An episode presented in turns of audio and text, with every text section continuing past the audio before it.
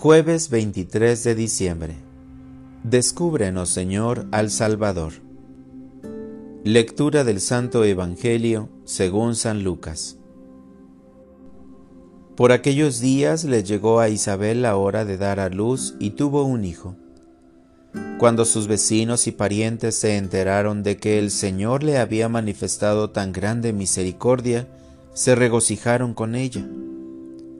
A los ocho días fueron a circuncidar al niño y le querían poner Zacarías como su padre, pero la madre se opuso diciéndoles, No, su nombre será Juan. Ellos le decían, Pero si ninguno de tus parientes se llama así. Entonces le preguntaron por señas al padre cómo quería que se llamara el niño. Él pidió una tablilla y escribió, Juan es su nombre. Todos se quedaron extrañados. En ese momento, a Zacarías se le soltó la lengua, recobró el habla y empezó a bendecir a Dios. Un sentimiento de temor se apoderó de los vecinos y en toda la región montañosa de Judea se comentaba este suceso. Cuantos se enteraban de ello se preguntaban impresionados, ¿qué va a hacer de este niño?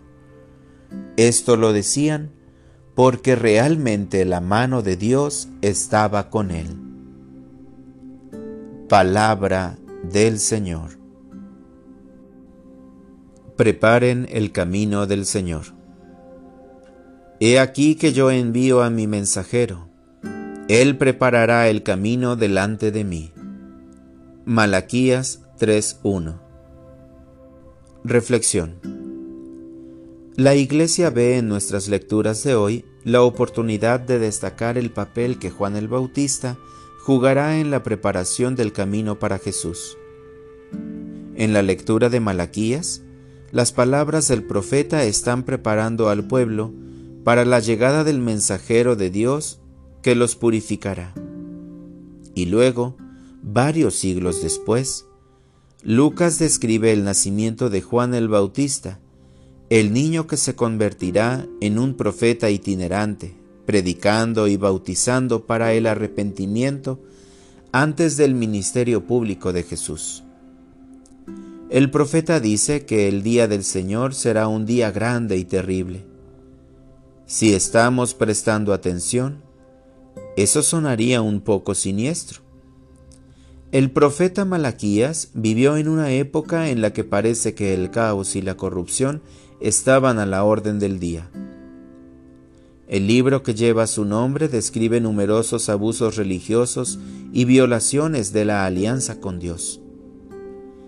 El día del Señor proveerá un ajuste de cuentas que no irá tan bien para aquellos que ignoren los deseos de Dios y se nieguen a responder al llamado del arrepentimiento. Así que el terrible día del Señor es el día de la decisión, no cuando Dios decide quién está dentro y quién está fuera, sino cuando nosotros, por nuestras propias decisiones, decidimos a quién vamos a servir. En estos pocos días antes de Navidad, se nos recuerda que preparemos el camino del Señor en nuestras vidas, para que el día de la venida del Señor no sea un tiempo de terror, sino de regocijo.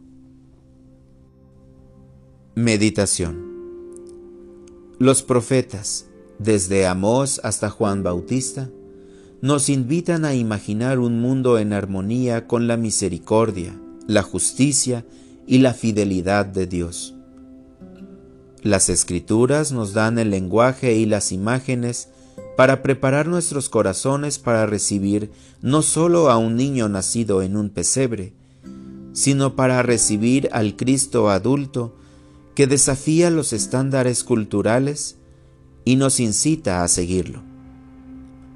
¿Dónde nos está llamando el camino del Señor? ¿Cómo vamos a caminar por ese camino? Oración. Jesús, Eres Emanuel, Dios con nosotros.